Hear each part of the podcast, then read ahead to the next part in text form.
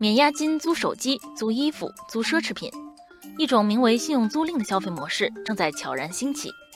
京东数科近日发布信用租赁平台京小租，从常见的手机、笔记本电脑、照相机等数码产品，到家居家电、奢侈品箱包，都可以在这个信用租赁平台上找到。与支付宝芝麻分类似，京小租架构在京东小白信用板块之上。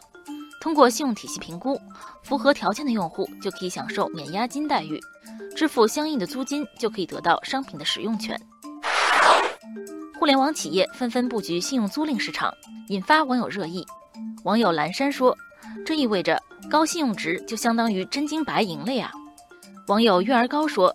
今年年假我打算去海岛潜水，在信用租赁平台上租了个可以在水下拍摄的照相机，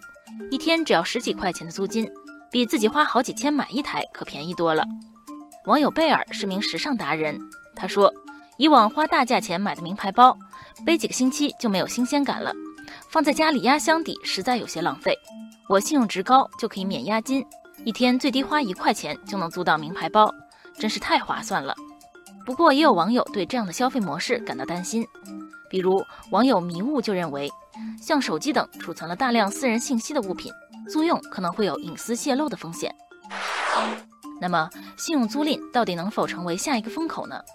网友阿卡贝拉说，除了京东小白信用外，目前芝麻信用、腾讯信用等社会化第三方征信机构都在大力布局，试图从正面引导租赁消费。芝麻信用统计发现，今年春节长假期间的信用租赁订单同比增长超过了百分之百。网友可然从学术研究的角度切入，他说：“据二零一九新租赁经济报告分析，以信用取代押金的新租赁经济有望成为租赁行业的新趋势。目前，信用租赁市场呈现三大特点：首先是三四线城市崛起，用户数占比为总量的近百分之三十；其次，用户年轻化趋势明显，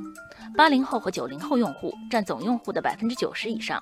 此外，信用租赁的物品种类更加丰富。”数码产品、服装饰物、图书成为租赁频次最高的品类。网友闪闪则分析，传统租赁商户缺少相应的风控体系，只能以押金作为风控手段，这大大提高了用户的门槛，也严重影响了用户的资金流，因此很难建立起用户粘性。而信用租赁平台则能充分发挥用户商业信用的价值，在减轻用户资金压力的同时，也有利于商户开拓年轻化的客户群体。也许正如网友一千零一夜所说，随着我国社会信用体系日趋完善，曾经看不见摸不着的个人社会信用，正成为连接互联网和现实世界的一张通行证。以租代买的信用租赁模式将不断渗入日常生活的点滴，